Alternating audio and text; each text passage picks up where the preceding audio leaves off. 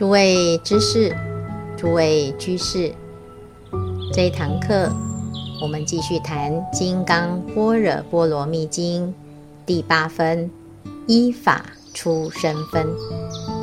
在谈第八分之前，我们先确立一个观念：为什么在讲完无得无说分之后，接着谈依法出生呢？既然是无得无说，那又依什么法生出什么？这里所谓的出生，指的就是生出阿耨多罗三藐三菩提。《金刚经》从第一品到第七品为止，一直在谈空性。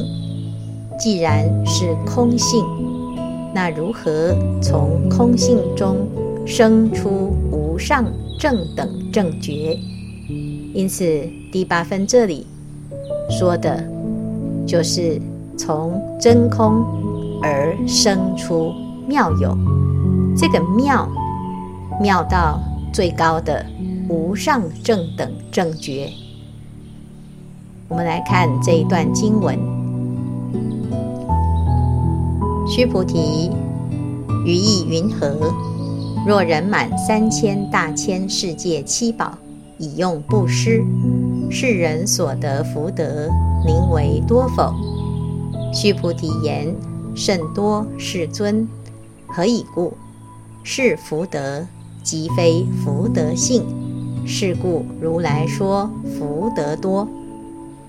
若复有人，于此经中受持，乃至四句偈等，为他人说，其福甚彼。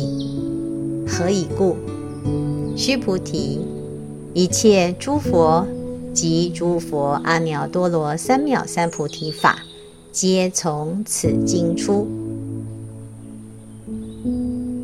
须菩提，所谓佛法者，即非佛法。第八分开始，《金刚经》进入了一个新的观念。前面第一分到第七分，佛陀不断地为须菩提开示凡所有相皆是虚妄的道理，为了要让众生能够离相，不要执取所有的假象。所以这个地方呢，要谈的是诸法空相。从第八分开始，开始问须菩提：于意云何？若人满三千大千世界七宝，以用布施，世人所得福德，宁为多否？佛陀问须菩提：如果一个人用三千大千世界的七宝拿来做布施，所得到的福德是否很广大？须菩提回答：非常的多。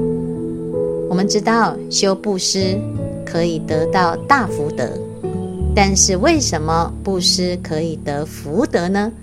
须菩提在这里说：因为福德即非福德性，是故如来说福德多。这个地方呢，我们在前面提到，因为菩萨在修布施的时候，他的心是以空性的观念来修习，借假修真，而通达福德的本质体性是空寂，因此他修的所有的善法，所有的布施，乃至于一切的菩萨行，他因为以无所得的心，以通达空性的心，不执着的心来修习，所以他所得到的效用是广大无边，如虚空一般。那这一段的经文呢，就是来了解我们虽然知道这一切都是虚妄的。可是佛陀在这里特别又谈到修福德这件事情，表示《金刚经》所谈的空性，不是叫我们什么都不要做，而是让我们在行一切世间法的时候，以一个出世间出离的超然心态来修习。从第八分开始，出现了一个思维的逻辑，一个句法，就是是什么，即非什么，是名什么。这段经文呢，谈到的福德，即非福德性，是故如来说福德多。后面谈到佛说一切法，即非佛法，是名一切法。乃至于这一分的最后谈到的所谓佛法者，即非佛法。有的地方呢，这个经文的记载就会再加上是名佛法。那这一段就是从假入空，再来从空出假，最后。双离空假，契入实相般若。前面从第一分到第七分，我们练习离相来修布施。这一分开始告诉我们离相布施之后，真空如何生妙有。因此，佛陀就问须菩提：福德之性。是空性，因此福德才能够广大无边。那接下来呢？佛陀就在告诉须菩提，他说：“若复有人于此经中受持，乃至四句偈等，为他人说，其福甚彼。何以故？须菩提。”一切诸佛及诸佛阿耨多罗三藐三菩提法，皆从此经出。这里提到，在这一部经的功德多么的殊胜，要学习《金刚经》有很多个方式：受持、读诵、书写，乃至于为人解说。都是修习《金刚经》的方式。佛陀特别强调：若复有人于此经中受持，乃至四句偈等，为他人说。这里提到的是这一部经的殊胜功德，也提到闻法的功德。听闻一字一句。乃至于四句偈，为他人说，这个福报啊，胜过布施三千大千世界的珍宝。那表示我们现在在这里听闻佛法是非常殊胜的选择。为什么受持四句偈的功德这么的殊胜呢？因为一切诸佛及诸佛阿耨多罗三藐三菩提法，皆从此经出。意思就是，佛他之所以成佛，以及成佛的方法，都在《金刚经》里做了非常深刻的开示以及指导。同样的。我们要成佛，我们听闻《金刚般若波罗蜜经》，也可以走上成佛之道。佛法有别于世间一切的哲理，它不只是一套逻辑思维，它是观察宇宙人生的真理，找出一个法则，让一切的大众。可以依之而行，最终得到究竟的安乐解脱。佛法谈到三个非常重要的观念：第一，世间一切万物万事都依着因果法则在运行，如是因，如是果。欲知过去因，现在受者是；欲知未来果，现在作者是。所以，如果我们要开创自己的命运，就要从因上努力。现在我们在做什么？我们在想什么？我们学习什么？我们做了什么改变，都会改变我们的命运。这是佛法教给我们创造人生的幸福最直截了当的积极做法。第二个法则，我们知道一切因缘的和合不是单因独缘而成就，所以缘起性空，因为是空性，因为是众缘和合。所以我们可以改变。那再来，如果我们能够知道人人都有佛性，众生都有成佛的菩提自信，那么我们就知道命运是掌握在自己的手上。能够了解这三个道理，就懂了所有的宇宙人生的实相。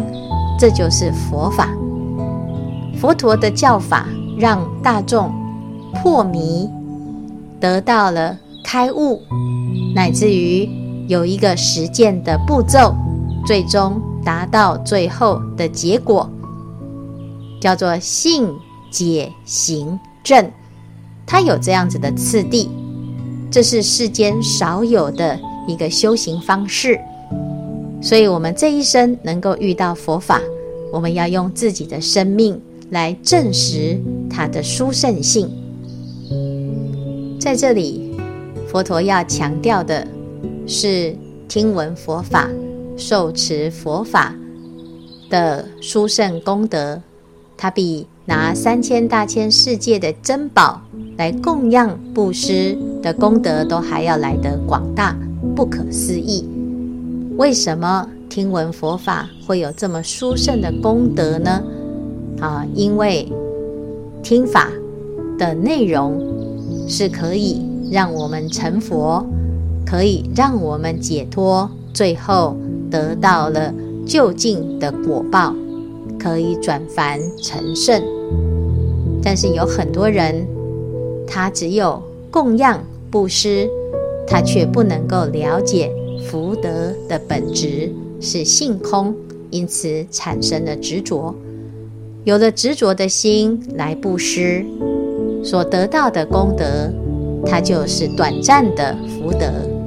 但是，如果我们听经闻法，能够破除自己的无明与妄想，破除自己的执念，那最后呢，他会把这种所有修道的福报跟善法，转换为无上的功德。听经闻法至少有八种功德，《方广大庄严经》卷十二里提到，听经闻法有八种功德：第一，端正好色；第二，力士强盛；第三，心悟通达；第四，得妙辩才；第五，获诸禅定；第六，智慧明了，第七，出家殊胜，第八，眷属强盛。为什么会有这么殊胜的功德呢？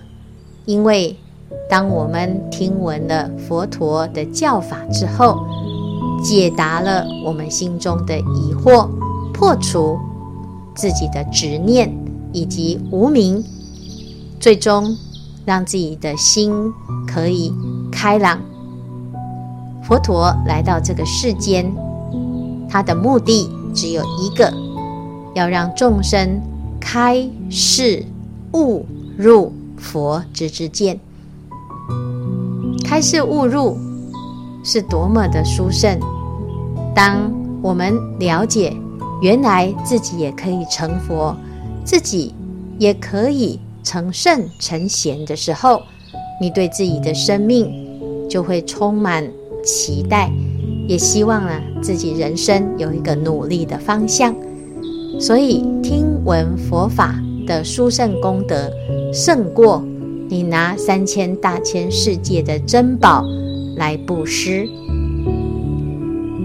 在《善见律》中曾经提到一个故事：佛陀在世的时候，曾经到旃婆罗国迦罗池边为大众说法。当时池中有一只蛤蜊，听到佛陀在池边说法的声音，就从池里出来，到草根下听闻佛法。当时有一个人。在放牛，看到佛陀在座位上为大众说法，他也要去听佛说法。当他停下他的脚步，把他手上赶牛的棒子往地上一插，在这个一瞬间呢，把这个蛤蜊的头给插破了。蛤蜊当下就命终，命终之后呢，诶。他竟然升天了，为什么他可以有这么大的福报？他的宫殿、啊，纵广十二由旬，天女娱乐，种种的快乐的情景，都在他的生命当中出现了。蛤蜊就想，为什么他有这个福报呢？那我们知道啊，天人有神通，他回头一看。他自己过去修了什么福报，修了什么善法而得以升天？一看呢，原来就是他在命中之前听佛说法那么片段的一瞬间，在这个时候呢，他非常的感恩，所以他下到凡间来顶礼佛陀。佛陀当时也还在说法，他一看这个人就知道啊。他就是刚刚上升的这一只蛤蜊呀，所以故意问：“你是什么人？怎么突然来离我足呢？”啊，那这个蛤蜊天就跟佛陀回答：“他说我过去是蛤蜊，在水中啊听闻佛陀说法的时候，来到了水边的草根下，结果有一个牧牛人持杖来听法。”杖刺穿我的头，我当下命终。没想到听经闻法的功德，让我得以升天。佛陀以此因缘，为蛤蜊天人说偈，为大众说法。当时大众因为听闻佛陀的法音，有人证得须陀洹果，有人证得斯陀含果。大众都发了菩提心，这蛤蜊天因为听闻的佛法，正道须陀洹果，非常快乐地回到他的天上。一只蛤蜊就可以得到这么大的福报，更何况人以信心听法，当然不只是成就蛤蜊的这种福报，还有无量无边的功德。所以佛陀讲：若复有人于此经中受持，乃至四句偈等，为他人说，其福甚彼。这里特别要提出来谈的是四句偈。很多人听到《金刚经》里面谈到，只要读四句偈，那么就可以成就殊胜的功德。那四句偈是哪四句呢？道元老和尚在《金刚经讲录》里谈到，以印度的偈语来说，三十二个字为一偈。譬如说，《华严经》有十万偈颂，就是以偈语的方式记录下来的。《金刚经》哪些字、哪些四句偈是非常重要的呢？有人说：“若以色见我，以音声求我，是人行邪道，不能见如来。”有人说：“一切有为法，如梦幻泡影，如露亦如电，应作如是观。这一些呢，都是《金刚经》里的四句偈。那也有人说，以无我、无人、无众生、无寿者，这也是四句。那到底怎样才是四句偈的内容？其实重点是什么？这里面所提到的四句偈啊，它讲的是少分。如果我们能够呢，懂得《金刚经》里面哪怕只有四句偈的经文能够受持，那么功德是无量无边。文法的功德殊胜，在于它能够让我们找到成佛做主的这个方法。所以最重要的，听闻佛法还要实践，有解还要有行，解行并重。最后才可以成就。最后，世尊讲完依法出生的要旨之后，还要补上：所谓佛法者，即非佛法。这天外飞来一笔的说法，是《金刚经》的特色。《金刚经》一边说一边破。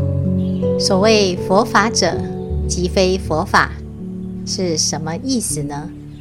我们前面认为。既然阿耨多罗三藐三菩提及阿耨多罗三藐三菩提法都从这一部经产生，是否因此我们就对于经典乃至于文法会产生一种执着，认为佛佛法有一定的形式，有一定的要求，乃至于到最后产生的法执，用学法的标准。用佛陀讲述的标准来衡量他人，所以很多人学佛之后啊，自己就看不上其他不学佛的人。可是，什么才是佛呢？佛陀的心中，每一个众生都可以成佛。过去，佛印禅师和苏东坡两个是好朋友。苏东坡有一次找佛印打坐，两个人对坐一宿了之后呢，苏东坡就跟佛印两个谈论起佛法。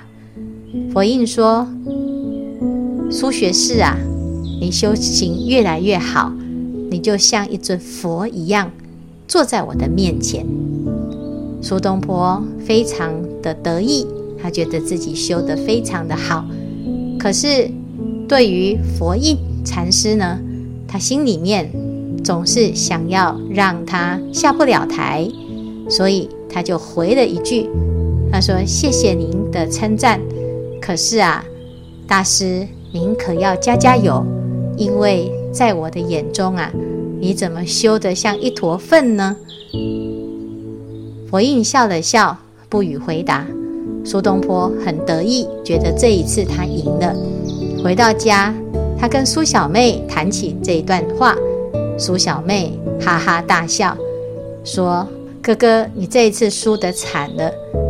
为什么这样说呢？”苏小妹说：“佛经里讲，心净则佛土净，意思就是，所有你所看到的世界，都是你心中所现。”佛印禅师。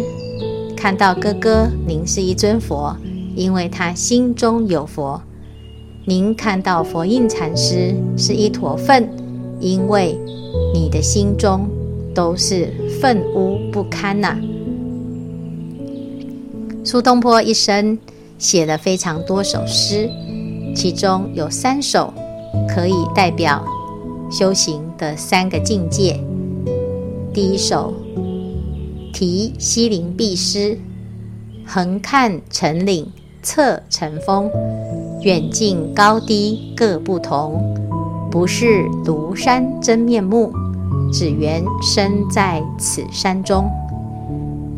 还没有修行的时候啊，对于所有的名山胜水，我们都有向往之心。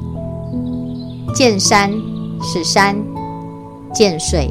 是水，最美的山就是庐山，向往之却又看不清。最主要的是因为太近了，我们就在山里。就像我们在生活中，我们身边的人，往往你并没有真实的认识他。有时候，因为我们的恩怨情仇、爱恨取舍，对这个人贴上了标签，所以有横看，有侧看，各式各样的不同的风景，不同的人事物，把我们的智慧之心给蒙蔽了。所以我们常常呢，同床异梦，虽然。住在同一个屋檐下，可是是一个熟悉的陌生人，因为从来没有好好的把自己的我给突破，好好的拥抱对方，所以这是第一个境界：见山是山，见水是水的境界。第二个阶段呢，庐山烟雨浙江潮。未到千般恨不消，到得还来无别事。庐山烟雨浙江潮，这是苏东坡去观潮所写下来的离去诗。我们还没有修行的时候啊，就是见山是山，见水是水。后来开始修行，来了一个大否定。向往清净的悠远，而烦恼人世间的纠缠。等到我们挣脱了，来到了清净地之后呢，就发现原来庐山烟雨、浙江潮还是原来的样子。所以过去清源维信禅师。有一段著名的禅诗，老僧三十年前为参禅时，见山是山，见水是水。及至后来亲见之事，有个入处，见山不是山，见水不是水。而今得个修歇处，依然见山只是山，见水只是水。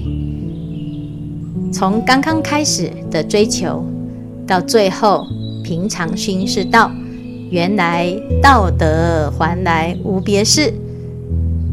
春在枝头已时分，所以我们每天呐、啊，汲汲营营，到最后呢，发现原来宝珠就在自己的自家当中，只是你不懂，只是你没有珍惜这一念。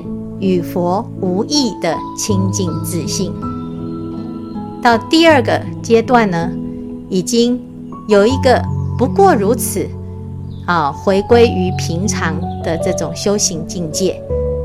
到第三个阶段，更是从空中生出妙有。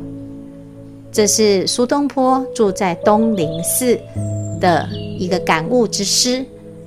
溪声便是广长舌，山色岂非清净身？夜来八万四千骑，他日如何举四人？溪声与山色清澈明丽，无非是纯净无垢的禅心表现出来的净土境界。如果我们懂得品尝人世间的每天，大地都在为我们说法。天台宗智者大师讲圆教的道理，圆悟到这个生命是一色一香，都是中道了义，只是我们能不能够领会？我们一般爱。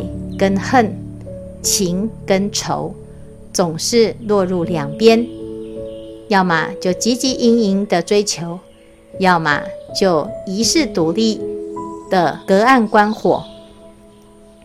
不管是出世也好，入世也好，过度都是一种执取。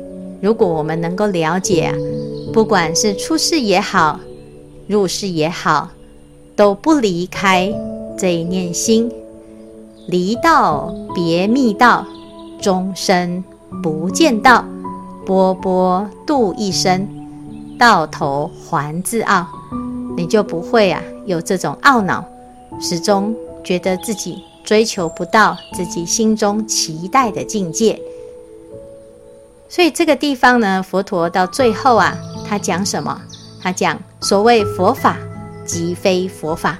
当我们能够打破对于佛法的执念，你会发现，所有的大地都是广长舌，都是净法身。那么，我们就真正了解《金刚经》带给我们的启发。我们也能够从自己的心里启发出无上的智慧，就像我们现在来写经，写的是自己的心，但是每一个人写出来的样貌各有千秋，没有好坏美丑，写到最后呢，我们跟佛和须菩提融为一体。能写之心与所写之字没有差别，这就是平等法界。当我们自己在写写经的时候，一点一滴的造塔，我们自己的心也一步一步的契入了实相。希望大众呢，在这个修炼的过程，你要知道啊，我们完成这个塔，其实是在造佛。造佛、造塔、造自心，修行不外乎就是反求诸己。希望大家呢，千人写经，百万造塔。我们在这个世界创造过去佛、现在佛、未来佛。今天的开示至此功德圆满，阿弥陀佛。